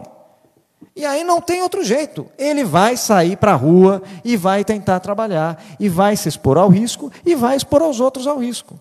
Então, por uma questão de saúde pública, o Estado tem que assumir, ou pelo menos compensatoriamente, a gente está propondo no mínimo um salário mínimo para cada cidadão brasileiro que não tenha renda ou que tenha renda menor que um salário mínimo, por um motivo de saúde pública, para as pessoas se manterem em casa durante esse momento. Porque pelo menos você vai conseguir comprar comida, você vai conseguir. E, obviamente, ofertar crédito para quem tem um salário maior. Sei lá, às vezes o Uber ganha 3, 4 mil, ele vai ganhar no mínimo um salário mínimo e vai ter crédito barato. Com carência, ele não vai precisar pagar o crédito agora, pode pagar lá na frente, para conseguir sobreviver. Segunda é, questão sobre o teto de gastos, eu acho que é importante dizer que o nosso acabouço fiscal ele é único no mundo de tão ruim. Não, não, e não é, não é mentira. Olha, só para vocês terem ideia de tão ruim que ele é, todo mundo falou, começou a falar assim: não precisa derrubar o teto para dar dinheiro para o SUS, basta abrir crédito extraordinário. O que é verdade. Pela regra do teto, basta abrir crédito extraordinário. Mas pela lei de responsabilidade fiscal, não você tem que mudar a meta de superávit ou, como fizeram, decretar estado de calamidade. Só que tem outra lei, que é a regra de ouro, que também não permite. Então você vai ter que abrir outro crédito extraordinário para a regra de ouro. Quer dizer, elas nem conversar entre si, elas conversam de tão mal feitas e mal pensadas. E são tão mal feitas e mal pensadas porque são frutos, principalmente a, a emenda constitucional 95, essa particularmente, é fruto de uma ideologia. Ela já, olha, antes da crise do corona, já estavam discutindo a tal da PEC emergencial do Guedes, por quê? Porque é uma lei que foi uma emenda à Constituição, a gente colocou na Constituição, coisa que nenhum país do mundo fez, uma regra fiscal que era para durar 20 anos e no terceiro ano já, ela já ia se tornar infactível. No terceiro ano, de tão mal feita, mal escrita, mal planejada e mal pensada que foi, era fruto de uma balela, né, de um discurso absolutamente incoerente, tanto que agora tem dinheiro, não tinha antes, mas agora tem, né, de tão incoerente que é de um discurso absolutamente incoerente, ideológico, que foi vendido para o povo brasileiro como a salvação da lavoura. Tanto não é a salvação da lavoura, que antes mesmo da crise do coronavírus, a economia tinha crescido 1% e as expectativas de crescimento estavam caindo. Isso três anos depois da aprovação de meta fiscal, etc. Então, o que a gente vai ter que fazer? Fundamental para a saúde, revogar a emenda constitucional 95 esse ano. Não é no longo prazo, tem que ser esse ano. Sabe por que tem que ser esse ano? Porque a gente vai ter que fazer, aprovar esse ano o orçamento do ano que vem. E se ainda tiver a emenda constitucional 95 valendo, o orçamento da saúde do ano que vem vai cair. Né? Então, a gente tem que revogar a emenda. 9, 9 bilhões a menos esse ano, sendo que já perdeu desde 2017 20 bilhões. 20 bilhões. Somas, ao, ao que se somariam mais 9 bilhões esse pois ano. É. Então, quer dizer, você tem que revogar imediatamente e criar Aí eu acho que a primeira coisa é revogar, para conseguir fazer um orçamento sem essa amarra maluca que se criou no Brasil. Entendeu? Então, faz uma emenda constitucional, revoga isso aí, e aí a gente discute qual é a melhor regra fiscal. Pega essas regras todas junto e faz uma regra simples, alinhada com a experiência internacional, que permita a expansão do investimento público, porque o investimento público é uma coisa que gera emprego, que gera renda, que faz a economia crescer. Porque, como eu disse, a saída da crise vai depender da ação do Estado. Né? Então não adianta você querer é, resolver isso dessa forma. É, por fim, a última questão sobre o, o, a negociação entre trabalhador, e estão falando aqui, a gente lê o tempo todo, hoje saiu, a possibilidade de corte de 50% do, do, dos salários, etc. Mais uma vez, é, o governo brasileiro. Bom, vamos pegar o Paulo Guedes. O Paulo Guedes, há uma semana atrás, nem isso, falou o seguinte: com 5 bilhões eu derroto o coronavírus. Ele falou, ele falou essa expressão: com 5 bilhões eu derroto o coronavírus. Quer dizer, é uma pessoa absolutamente inepta. Ele deveria ser declarado inepto, sacado. E, e o presidente, né, que falava que o coronavírus era uma fantasia, foi cumprimentar. É, é, é, uma questão assim que já não é mais incompetência, é absolutamente um, um, descolamento da realidade. Nos últimos dois dias, Pedro, parece que começou a cair a ficha. No sentido de que não, a gente vai ter que dar alguma mas ainda, quando o Paulo Guedes anuncia as medidas, ele fala assim: é por três meses, porque a crise vai demorar três meses, daqui seis meses está tudo normal de novo. Não é verdade. As pessoas. Não é possível que a essa altura do campeonato, com as pessoas começando a morrer, eles ainda não entenderam do que se trata a crise sanitária, econômica e social. Social por quê? Vai começar a flexibilizar, permitir que o trabalhador seja demitido, permitir que se é, reduza salário, ou seja, você vai fragilizar o setor privado, as famílias e as empresas, e porque o governo não quer se responsabilizar por isso. É o momento de fazer o que o Oliver Blanchard, ex-economista-chefe do FMI, está falando, o Gregory Mankiw, que é um dos macroeconomistas mais conservadores, mais defensores da austeridade do mundo, está falando, e o Alberto Alesina, que é o cara criador do conceito de contração fiscal expansionista. Ele defende a contração fiscal. Todos eles estão falando assim: gaste ilimitadamente não esquece dívida, esquece déficit. O, Chile está fazendo isso. Vai, vai, parece que vai ter um déficit de 10% do PIB. Você acha que ele está aí? Não está nem aí. O, o, o, Trump já pediu 850 bilhões de dólares e parece que vai ter mais do que 850 bilhões de dólares. Porque não é hora de pensar na, ah, na dívida, na relação. É, é hora de, de resolver da maneira mais é, razoável possível os, os, os, enfrentamentos dessa crise. Enquanto isso, nosso governo está passando por esse negócio. Ah, da onde eu vou tirar dinheiro? Vou tirar da educação para colocar na saúde, realocar. Quer dizer, é um descolamento da realidade. Então, a saída, Wagner, para quem está perguntando, não é enfraquecer trabalhador nem enfraquecer empresa. Porque, veja bem, se eu falar aqui, não, não pode cortar salário do trabalhador, o empresário vai falar, e como é que eu fico? Porque é verdade, o dono de uma, de uma loja que tem dois, três funcionários, vai ficar fechado por quatro meses, vai ter que pagar o salário total do funcionário. E aí, como é que eu fico? Como é que você fica? Você paga o salário do funcionário e o governo pode devolver uma boa parte disso, te desonerando imposto, te desonerando. Não é adiando o pagamento, não, é simplesmente falando, não, agora eu não vou recolher, esses três meses aqui não vai ter contribuição é, sobre folha, imposto, e eventualmente, além de dando crédito, e eventualmente mesmo é, fazendo um acordo com, com alguns setores, falando assim: olha, você paga e eu te devolvo uma parte. Certos setores mais afetados do salário dos funcionários. Em vez de cortar salário, renda do trabalhador, o governo tem que assumir a sua responsabilidade e parece que, infelizmente, o Brasil sempre está chegando muito tarde é, quando se trata de uma crise tão grave como essa que a gente está enfrentando hoje. Maravilha, Guilherme. Pedro, agora as várias perguntas para você também. Uh, primeiro, a respeito da, da, da, da, questão da população que mora nas ruas. Né?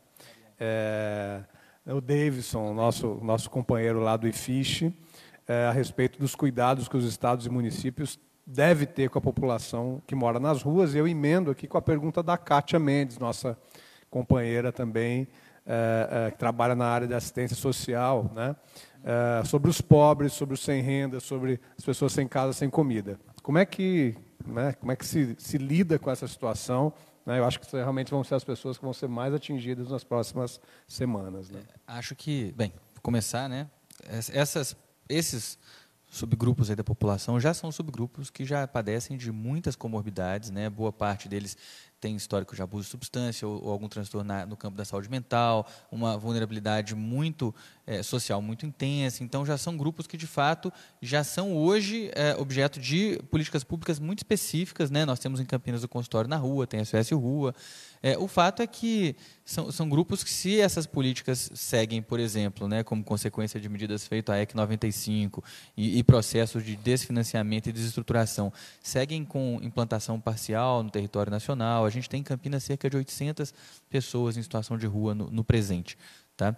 É, a expectativa é de que sejam grupos que tenham uma mortalidade mais alta do que a média da população por, por negligência, né? porque a gente sabe que vão, que vão, não é nem só do coronavírus, eu nem, nem poderia dizer assim, ah, eles vão morrer mais de coronavírus. O coronavírus, se, se, se a gente tiver um, uma, um colapso do sistema de saúde, né, por causa do, do coronavírus, e, e, de modo geral é isso que já se anuncia. Né? A gente já tem, por exemplo, é, o fechamento de uh, atendimentos uh, agendados em ambulatórios, o HC aqui já está mudando toda a sua rotina, os ambulatórios da Unicamp estão mudando suas rotinas, as unidades básicas de saúde de Campinas deixaram de atender o atendimento habitual. Isso, de largada, já implica em desassistência para quem é, é, é, padece de outros problemas de saúde, né, e, e, já implica então em aumento da vulnerabilidade, vulnerabilidade dessas populações, né. Tem que sempre pensar o impacto do coronavírus para além da questão clínica que ele produz, o impacto que ele produz nos sistemas de saúde. Então, em relação à, população em situação de rua, eu acho que a gente só está, na verdade, antevendo, a Tereza Campelo hoje, inclusive, usou essa expressão, a perspectiva de um verdadeiro genocídio. Né? Acho que se é, é, é, uma tragédia que a nossa liderança nacional nesse momento seja a liderança que é, inclusive a liderança estadual também com muita dificuldade para ter um, um, um vamos dizer, estar à altura do que esse momento nos exige do ponto de vista de compreensão do que, que é política econômica, do tipo de flexibilidade que você pode ter para fazer política econômica, de como é que, qual que é o papel que as políticas sociais podem ter nesse momento. Né? A gente está vendo a discussão, por exemplo, é, em Salvador, inclusive, eu achei até fiquei surpreso positivamente, vai ter distribuição de cestas básicas para para famílias que vão estar tá, é, é, de crianças que estão que estão fora do espaço da escola, né? Isso não deveria ser uma coisa isolada de um prefeito generoso que pensou nisso. Isso deveria ser uma ação estruturada de modo geral, inclusive organizada dentro de planos de contingência que deveriam estar tá já escritos, porque feito eu falei, nós tivemos 20 dias observando o mundo, vendo como é que aconteceu em outros lugares do mundo esse processo antes da gente precisar se preocupar muito com o que com, que tava, com, com, a, com a coisa concreta que nós estamos vendo aqui hoje. Então, é, esses planos de contingência foram, foram construídos de maneira um bocado relapsa. Também porque as secretarias estaduais de saúde, as secretarias municipais de saúde, os corpos das prefeituras e dos governos do Estado andam muito sucateados e desestruturados do ponto de vista da, da capacidade de é, é, produzir certos planos e, e, projetos e levar adiante. Né? Esse é um, existe um, um déficit muito profundo de capacidade, nesse momento, desses órgãos executarem políticas públicas, porque está todo mundo quebrado. Né? Você pega os governos estaduais, o quão quebrados eles estão e a maneira como o governo federal lida com essa questão né, das dívidas desses entes. Então, é, acho que sobre a população em situação de rua, o que eu diria para a Kátia e para o e para o Paulo seria, eh, para o Davidson seria esse esse olhar, né, de que é, vamos dizer, isso precisa se tornar um problema público. Isso não é um problema público nesse momento, isso precisa se tornar um problema público muito rapidamente. Eu estou falando de questão de dias, né? senão o que nós vamos ver de fato é um, um, um prejuízo particular para essas populações. E da mesma forma, feito o Guilherme já colocou, é, é, essa, o, o, coronavírus, né, porque aí a Kátia perguntou dos pobres, o coronavírus vai gerar sequelas muito distintas é, para as populações mais pobres em relação às populações mais ricas. Uma, uma pessoa né, que, que não tem nenhum tipo de reserva não vai conseguir ficar muito tempo em casa fechada se não tiver uma, uma, uma política pública. E o que nós estamos falando de ficar em casa fechado, vamos lá, nós não estamos falando de 15 dias. Quem está achando que essa crise vai acabar em 15 dias está redondamente enganado. Nem a crise sanitária, quanto mais a econômica. Nós estamos falando de, no mínimo, no mínimo, no mínimo, 60, 90. É difícil fazer previsão aqui, mas eu estou. Vamos lá, os países que conseguiram conter razoavelmente a expansão do número de casos, feito eu falei, que achataram, que, que, que, que é, é aplanaram a curva logarítmica de, de, logarítmica de, de, crescimento de casos. Né? China, Coreia do Sul, é, o próprio Japão, é, esses países não estão tá tendo mais um aumento significativo de casos, isso é o que a gente conseguiu de maior avanço até o momento na contenção do vírus. Tá? Esses países todos adotaram medidas que já vão se estendendo. Na China foi 23 de janeiro, nós estamos hoje em 17 de março. Nós tivemos em 13 de março, 13, 19 de março, 19 de março. Em 13 de março, nós tivemos as duas primeiras regiões que estavam em lockdown da China, reabrindo algumas liberdades de movimentação, as primeiras. Tem várias, quer dizer que a China ainda está, metade da China ainda está toda parada. Uhum. Né? A Itália não tem perspectiva de sair do contexto de fechamento global que ela está lá. Na Itália só está aberto é, é, para visitação pública, supermercado, hospital e farmácia. É lógico, você trabalha numa empresa de, de, de internet, sei lá, alguma coisa assim, você, você, sai de casa e vai trabalhar. Ela não está fechada, ela está funcionando, mas está funcionando num contexto em que não existe visitação, trânsito, seu trânsito é autorizado daqui até ali. Né? A Espanha está adotando esse mesmo tipo de medida agora, né? a Itália já tem alguns dias. E a perspectiva é de que isso vai ter que permanecer por um bom tempo, porque veja, o problema que nós temos com o coronavírus aí é assim, você tenha feito, a, a Mônica já falou, a população, de modo geral, não é imunizada desse, contra esse vírus. Então você vai lá e consegue controlar esse vírus. Aí você vai lá e abre as fronteiras de novo e volta a vida a funcionar normalmente. Aí o vírus é reintroduzido na população. E a gente conteve, conseguiu evitar que todo mundo tivesse o problema. O vírus é reintroduzido, o ciclo começa de novo. Uhum. Então nós vamos ter que ter um. Vai, vai ser um problema, porque nós vamos ter que ter medidas de restrição de fluxo das pessoas que vão se esticar por longos períodos. A, a dinâmica social e econômica né, eh, do planeta está irremediavelmente transformada por esse problema por um período que é difícil prever. A Austrália, um país ultra conectado, fechamento de voos internacionais do país inteiro, inteiro.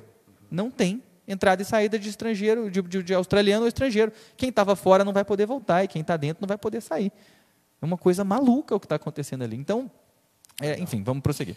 Vamos prosseguir aqui, que a pergunta do Paulo é bem extensa, mas o, o Paulo Mariante foi, até, pouco, até poucas semanas, presidente do Conselho Municipal de Saúde. Né? Entende muito aqui, vou fazer a pergunta inteira e juntar com a pergunta do Magrão, que é nosso companheiro, colega aqui, é, aqui da Unicamp.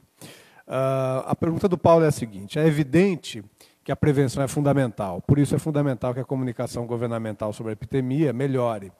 Mas, pela perspectiva que temos de contaminação, haverá necessidade de uma ampliação monumental de nossa rede de urgência e emergência, pois se isso não ocorrer, a perspectiva é de um número muito grande de, de mortes que poderiam ser evitadas com uma atenção adequada.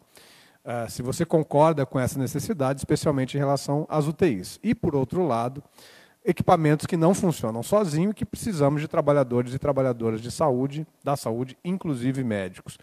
Se não haveria necessidade de contratação emergencial de servidores na saúde, se for o caso, através do regime de empregados públicos, uh, evitando-se a maldita terceirização, esse é o Paulo Mariante. Já não bastaram os desastres da SPDM e Vitale no Hospital Ouro Verde, né?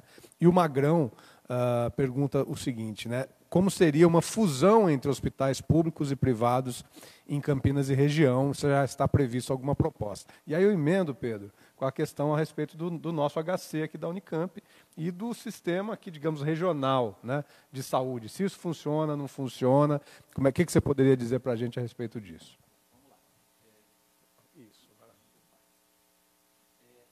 Primeiro, a necessidade de expansão dos sistemas de urgência e emergência, eu acho que o Paulo acerta, né? É, claramente, a gente tem uh, essa necessidade, ela é premente, posto que nós já temos é, unidades de terapia intensiva que são lotadas o tempo todo. Nós já trabalhamos permanentemente, na verdade, com um déficit de unidades de terapia intensiva. Campinas, na rede do SUS Campinas, tem 106, se não me engano, unidades de terapia intensiva disponíveis, que tem uma, um, uma taxa de ocupação próxima de 100%. Né? Então, é, vamos entender que não existe uma margem para a gente é, acolher. Mas vamos, vamos, supor que a gente tenha mil casos de, de SARS-CoV sintomáticos aqui na cidade de Campinas. Então, baseado no que a gente viveu, que a gente viu da estatística na, na, na China, 5% desses precisariam de terapia intensiva, 4% mais ou menos, não é isso, Mônica? nós estamos falando de 40 pessoas. Né? Tudo bem, isso aí vai ter diluído no tempo. O tempo médio de internação é, desses pacientes, de acordo com a literatura, é de 14 dias. Né? Então, quer dizer que cada vaga de UTI consegue cuidar de dois pacientes por mês. Então, vamos dizer que a gente tivesse esses mil casos em dois meses, que é um número até modesto, a depender de como é que essa epidemia vai evoluir nós precisaríamos então de pelo menos mais 20 leitos de UTI disponíveis aqui no município de Campinas, né, que podem ser contratados é, da rede pública, da rede privada, mas a rede privada também não tem tantos leitos de UTI disponíveis, porque ela também é, é, lida permanentemente com um contexto de bastante, é uma taxa de ocupação muito elevada. Então, nós temos esse problema no Brasil inteiro, né, eu falei aqui do número que é um número hipotético, Uh, o fato é que também tem limites, inclusive, na quantidade de respiradores que a gente tem disponíveis. A indústria não consegue produzir respirador do dia para a noite, um monte para vender para todo mundo. Né? Ninguém estava planejando fazer isso, não tinha estoque de respirador. Né? A Itália, por exemplo, que tem um sistema de saúde que tem um investimento per capita que é quase 10 vezes o investimento per capita brasileiro em saúde, ela, ela, não, ela acabou, acabou o respirador. A China teve que mandar respirador para a Itália porque acabou o respirador. Né? Não tinha, então, quer dizer, um, um dos, dos, insumos fundamentais para poder cuidar de quem adoece gravemente pelo, pelo, né, com Covid-19 não estava disponível num país que tem numa região muito rica de um país rico, que era a, a Lombardia, né, no norte da Itália. Então, é, essa necessidade ela é premente.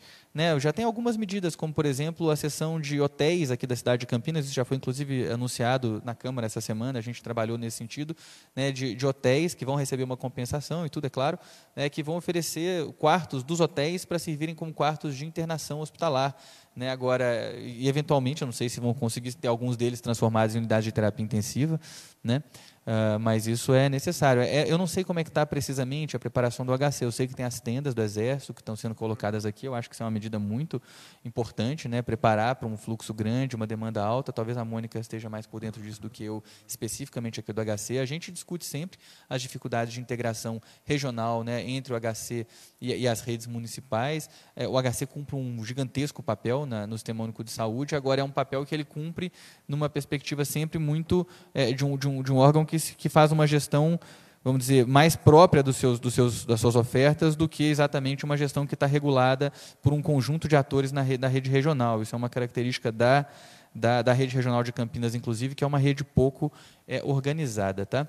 O Magrão, ele perguntou o que mesmo? Magrão Era do... sobre a questão de fusão entre hospitais ah, públicos e privados. Perfeito. O, é, é, talvez o Magrão esteja até inspirado aí na pergunta pela experiência da Espanha, né, que teve a, o, o, caso da estatização de hospitais públicos para poder oferecer uh, leitos, hospitais privados para oferecer uh, vagas para a população. Assim, aqui na cidade de Campinas, mais do que uma perspectiva de incorporação pelo poder público, o que existe de possibilidade, eu diria nesse sentido, seria da prefeitura uh, fazer o que foi feito também, de novo, na Bahia. Né? Uh, a Bahia, o Hospital Espanhol é um hospital que estava... Peraí, é o português ou o espanhol? Não lembro. Bem, É um dos dois. Português. É, perdão, é porque eu, eu já morei em Salvador e não estava lembrando qual dos dois que era. O Hospital Português, um hospital grande, tradicional, que há cinco anos fechou, estava o prédio abandonado lá em Salvador, né? E o governo do estado, então, é, entrou na justiça, pediu né, que fosse a, dado ao governo do estado a possibilidade de utilizar esse equipamento. Esse equipamento já está sendo restaurado nesse momento, né, vai abrir 160 leitos disponíveis para o sistema único de saúde é, é, da cidade de Salvador e da, e da, Bahia de modo geral, ali da região metropolitana de Salvador. Aqui em Campinas nós também temos alguns equipamentos eh, hospitalares que estão é, fechados, né, e isso é uma das coisas que a gente pode inclusive levar é, para o prefeito municipal. Essa decisão da Bahia foi hoje, ela inspirou, eu acho, deixou a gente com a cabeça muito cheia de, de, ideias, e eu espero que a gente consiga fazer isso aí nessa próxima semana, porque a gente também tem equipamentos hospitalares desativados aqui. A incorporação propriamente, a gente está agora com estado de emergência, tem todo um contexto excepcional que vai, vai progressivamente se instalando. Pode até acontecer, mas pelo que eu entendo, o setor privado também não desfruta de uma quantidade tão satisfatória de leito por, por usuário. Então, o setor privado também vai ficar até aqui. Né? Então, a perspectiva é que o setor privado vai, vai vivenciar exatamente os mesmos problemas do setor público do ponto de vista de oferta de leitos, um pouco menos agudo, evidentemente, né? mas também uma sobrecarga se a gente não tiver é, as ações de contenção melhor estruturadas. Né? Isso tudo que nós estamos falando já são ações de mitigação e eu ouso dizer que eu duvido que ações de mitigação, é, no caso do, do SARS-CoV-2, em qualquer contexto de, de, de, transmissão descontrolada do vírus, etc., sejam suficientes. Eu acho muito improvável, pelo menos se a gente for reproduzir o que, que aconteceu em outros países do mundo. Tá? As últimas duas, Pedro. Uh, o Alessio pergunta sobre uh, o que que, uh, quando que a pessoa vai procurar o serviço de saúde, o serviço público de saúde, né? Sintomas, como é que é isso? E a Emília Rutkovski, nossa grande querida companheira aqui, amiga professora aqui da Faculdade de Engenharia Civil, Arquitetura e Urbanismo, pergunta sobre os agentes de transmissão, se os pets, né, se os, os bichinhos de estimação são agentes de transmissão ou não. Bem, é, muito, muito bom essa pergunta vinda da Emília, né? Quem conhece a Emília sabe que ela nunca está sem, sem seu, seu cachorrinho junto. É, bem, vamos começar aqui com a pergunta do Alessio. Ah, eu até esqueci, o ri da Emília, o que, que foi do? O Alessio é sobre os, sinto os ah, sintomas. sintomas. Perfeito. É, Alessio, é o seguinte, essa é uma pergunta boa, porque, feito a Mônica falou, existe um espectro de manifestação bastante amplo né, que, que pode acontecer, uma parcela imensa dos pacientes que, vai, que tem contato com o SARS-CoV-2 é, não vai, inclusive, manifestar nenhum sintoma, embora possa transmitir a doença, o que é um grande problema. Né? Ah, Alguns vão manifestar sintomas muito leves, sintomas de um quadro gripal leve, com coriza, um pouco de mialgia, você fala, é dor de cabeça, dor no corpo, né? Outros vão apresentar casos mais exuberantes, com tosse intensa, com, com febre, né? Via de regra, é, para esses casos mais leves, a orientação é, como a gente tem a expectativa de ter muitos casos de, com esse perfil, a expectativa é de que se o quadro é, é leve, não, não se deve procurar um serviço de saúde, mas sim permanecer em casa, é, é, aguardando a evolução do caso. Né? Se você tem o principal sintoma que deve levar a pessoa ao serviço de saúde é a dispneia. Não sei se a Mônica concorda comigo aqui, é falta de ar. Dispneia, estou falando aqui esquecendo que né, é falta de ar. A falta de ar é o sintoma mais, vamos dizer, alarmante, é o sinal de alarme mais importante né? É, quadros de febre muito exuberante, com comprometimento de estado geral muito intenso, também é, eu diria que são contextos em que o usuário pode sim ir ao serviço de saúde, buscar assistência, porque a pessoa não precisa também ficar é, se acabando muitas vezes quando né, em casa com 40 graus de febre que não baixa e tudo mais, que podem ser indicativos de um quadro com uma evolução mais desfavorável. Mas indiscutivelmente o que o que é mais importante né, e que deve levar as pessoas imediatamente ao serviço de saúde, seja qual for a intensidade dessa falta de ar, é a falta de ar. Tá? Não é uma, uma falta de ar leve, se transforma numa falta de ar intensa e num quadro que exige assistência ventilatória e, e um quadro muito grave, não pode acontecer numa questão de minutos ou horas, então a gente não deve ficar com falta de ar em casa sob hipótese alguma. Tá? Eu diria isso para o Alessio, se a Mônica disser que eu estou correto aqui, eu fico mais feliz ainda.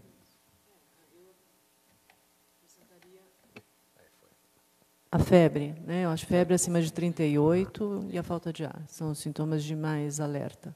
Perfeito. E, e aí, a, a, questão dos pets, né? É interessante essa história dos pets, viu, Emília? É, a gente teve, tem, tem um monte de pesquisa sendo produzida, né? acho que as pessoas estão têm uma profusão de, de, papers sendo publicados.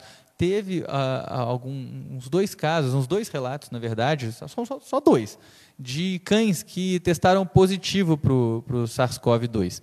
Tá? Agora, não tem nenhum, nenhum indício de que os PETs sejam agentes de transmissão, mas a recomendação genérica que eu li a respeito disso é de que se deve evitar o contato muito íntimo com é, é, animais, de, animais domésticos caso, em casos uh, positivos, né, para doença, para evitar transmissão e, e mesmo em, quando há suspeitos, casos suspeitos em casa, etc. Outras pessoas que não que, que estão no convívio devem evitar é, a, a, o contato muito íntimo, porque isso não é uma coisa que está muito clara ainda é, do ponto de vista científico, mas a probabilidade de ter pet, animal de estimação, contraindo o SARS-CoV é, é, muito pequena, não faz muito sentido isso do ponto de vista do que costuma acontecer né, com, com os vírus de modo geral. Tem uma outra coisa que os animais de estimação podem sim ser agentes transmissores, que é o seguinte: esse vírus é um vírus que tem uma capacidade de transmissão a partir do contato com superfícies muito elevada. Isso é um grande problema, na verdade, no controle desse vírus. Então, você tosse, produz né, um, um spray com, com gotículas é, é, é, líquidas que são contaminadas pelo vírus, que vão se, se, se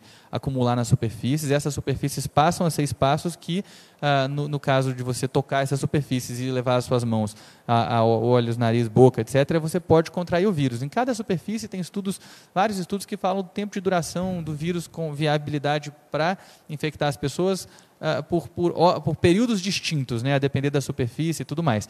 E, e também, evidentemente, da quantidade de, de, material que fica ali depositado. E os animais têm os pelos, né, também os animais podem se tornar é, é, é, vetores nesse sentido. Então, a pessoa tosse em cima do cachorro, né, fica ali o pelo do cachorro todo contaminado, depois vai lá todo mundo, a criançada, a turma toda está passeando na rua, passa a mão no cachorrinho, e aí o cachorrinho está passando o vírus para todo mundo. Então, as medidas de restrição né, de distanciamento social incluem os cachorros também, tá? Os cachorros e gatos. É, Dificilmente é uma... eles adoecem, mas eles são vetores de transmissão. Isso, eles podem transmitir a partir da superfície da, da pele deles, não pela lambida ou pelo por estarem contaminados. Não é, não é igual se fosse, sei lá, raiva com, com, com o morcego que está lá na saliva e tal, mas é que inclusive fica na pele também, né? Porque eles uhum. se, se lambem. Mas é, mas é o corpo deles pode ser um espaço para transmissão.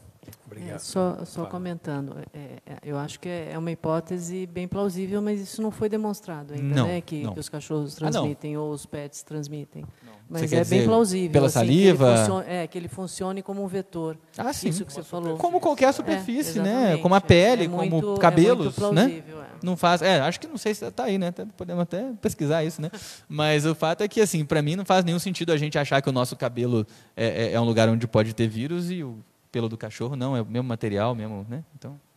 Só duas últimas questões do Geraldo Romão, está nos assistindo lá do interior do Paraná, meu pai, está é, tá super interessado nesse assunto, já faz dias.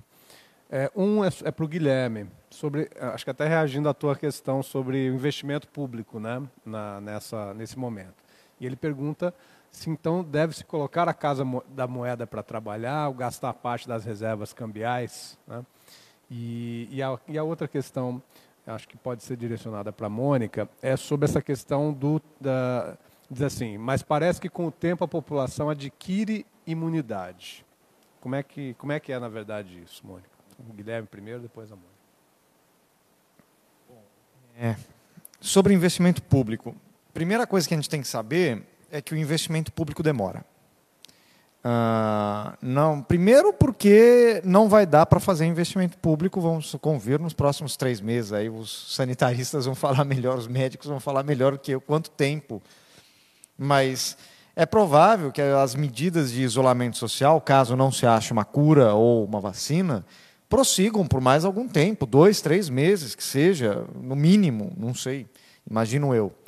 Então, com as pessoas isoladas, eu não posso falar para os operários uh, fa, fa, fazerem obras públicas. É, é, um pouco impensável isso. Né? Então, a, o investimento público terá que vir após a solução da crise sanitária. Aí a gente pode começar a pensar em mobilizar trabalhadores para tocar os investimentos. Primeira coisa, o foco tem que ser no que já começou e que já está licitado e que já tem projeto e que então, as obras paradas, são milhares de obras paradas pelo Brasil. por falta de, de recursos, por problemas judiciais. Isso precisa ser resolvido muito rapidamente e você, logo que for possível, começar a retomar essas obras imediatamente. Como você não vai ter mais meta de primário, você pode colocar isso, um planejamento, já uma verba no crédito extraordinário que você vai pedir para o Congresso, já planejando que você vai ter que retomar daqui três, quatro meses essas obras paradas. E a partir daí, começar a planejar novas obras, fazer projetos, licitações, etc., que levam tempo, mas que precisa ser começar feito hoje, para que daqui no final do ano ela comece, entendeu?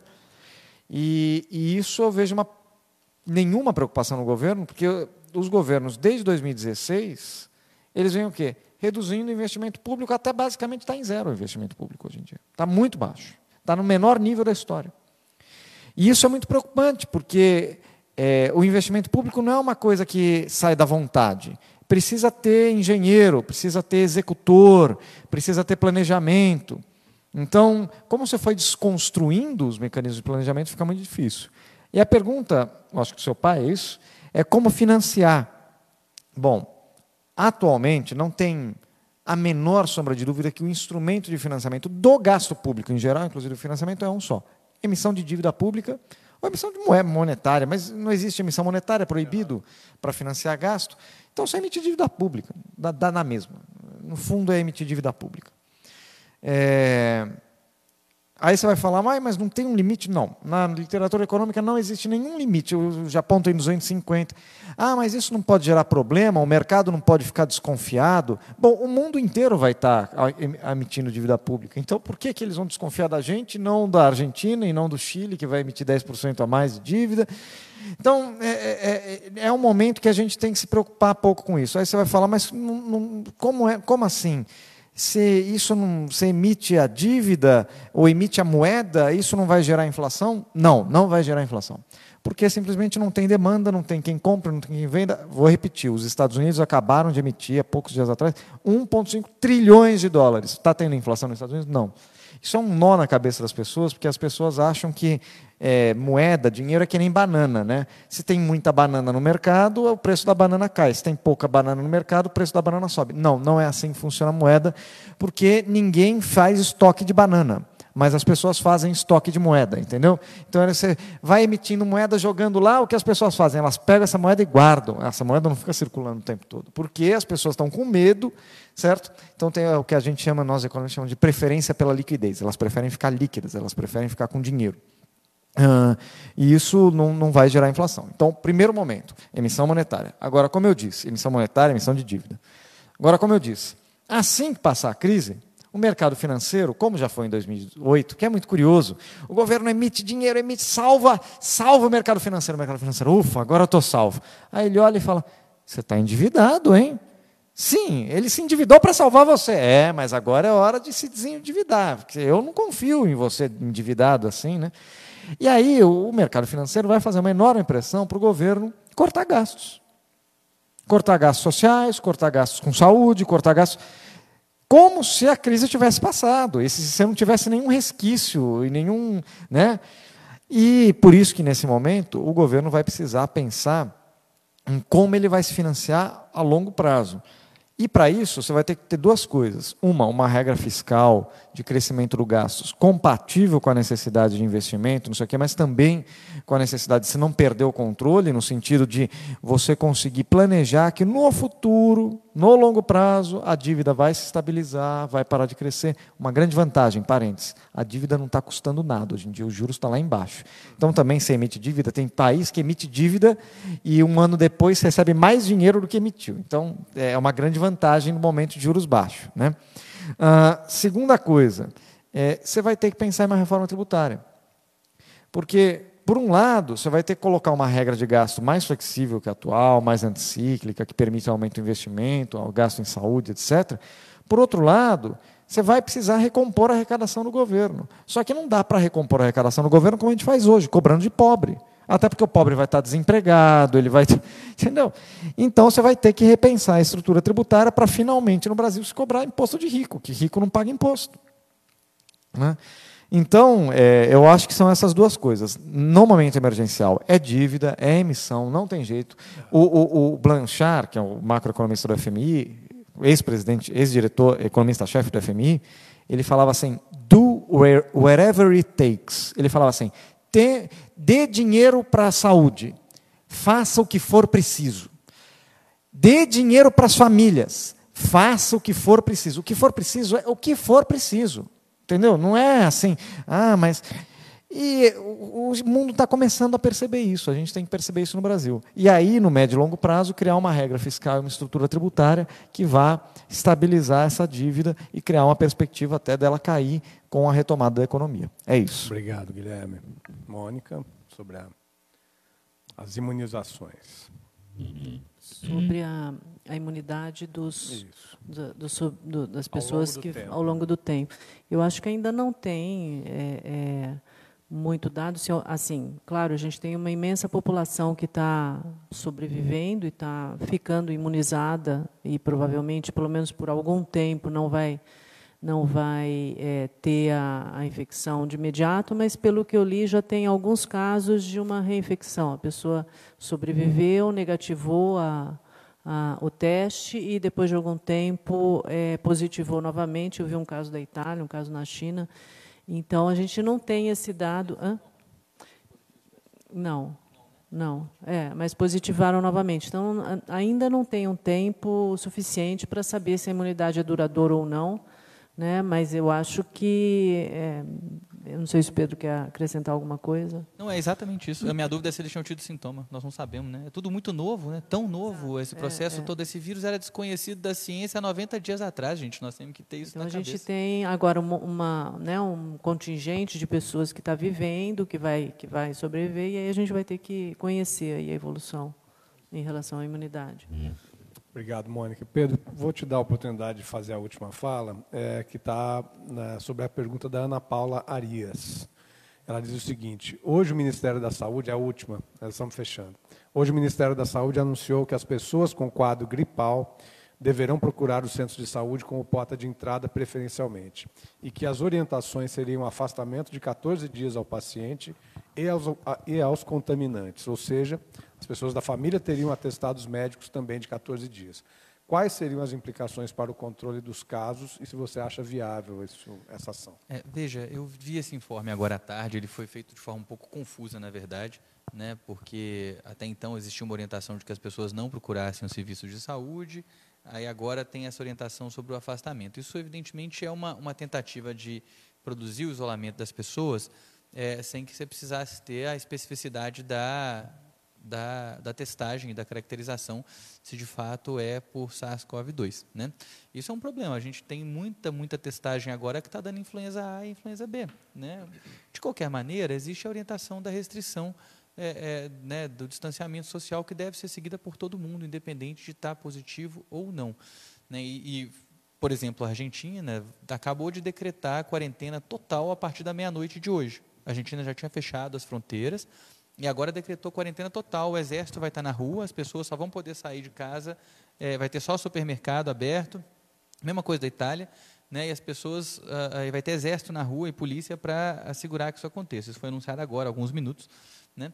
Então, eu acho que a tendência é que as medidas de, de, de restrição tendem a se tornar progressivamente um pouco mais intensas e, e, e, restritivas, de modo que até essa orientação tende a perder um pouco o sentido. De qualquer maneira, me parece uma, uma alternativa, porque as pessoas também não podem é, é, ficar com sintomas respiratórios, né, potencialmente contaminadas, aí, evoluindo com, com Covid-19, e, e, não terem, primeiro, onde uh, uh, procurar o direito, por exemplo, ao afastamento do trabalho. A gente está tendo muitos problemas em Campinas, eu posso dizer, com a, a postos de trabalho em que as pessoas estão sendo obrigadas a trabalhar mesmo quando elas são sintomáticas. Isso é um erro. Essas, essas pessoas que são sintomáticas, elas mesmo de máscara, elas não deveriam estar trabalhando, elas não deveriam estar no ambiente coletivo. Feito eu falei antes, esse vírus ele, ele, ele consegue ficar em superfície. Então, se você está num ambiente de trabalho, né, mesmo de máscara, você pode estar contaminando seus colegas, contaminando o ambiente.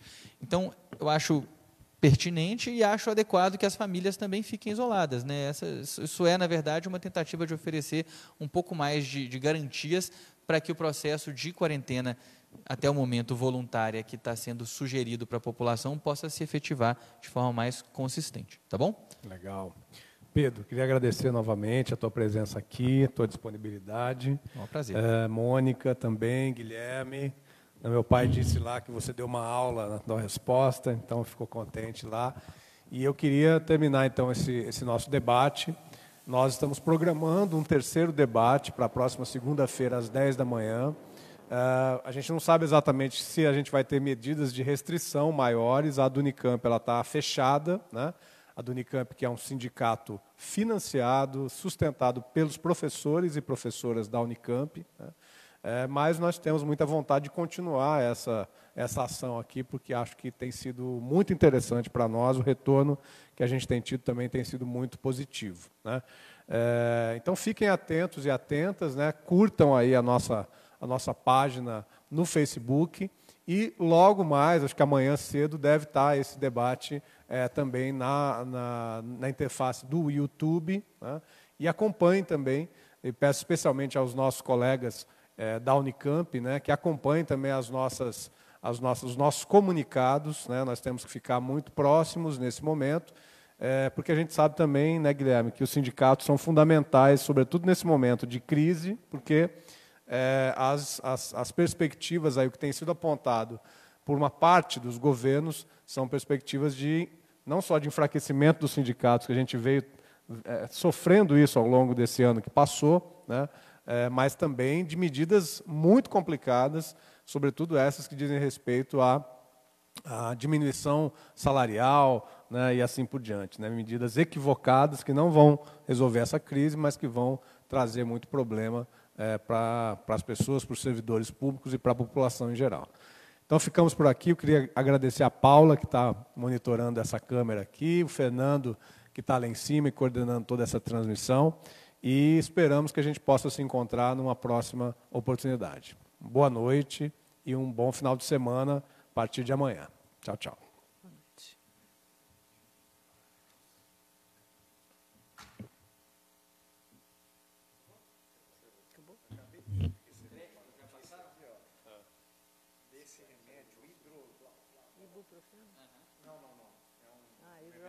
Hidroxicloroquina. Não é hidroxicloroquina, não? Hidroxicloroquina. Ele, ele, ele é tão novo que ele deve ter uns 70 anos. É velho pra caramba. Fox News deu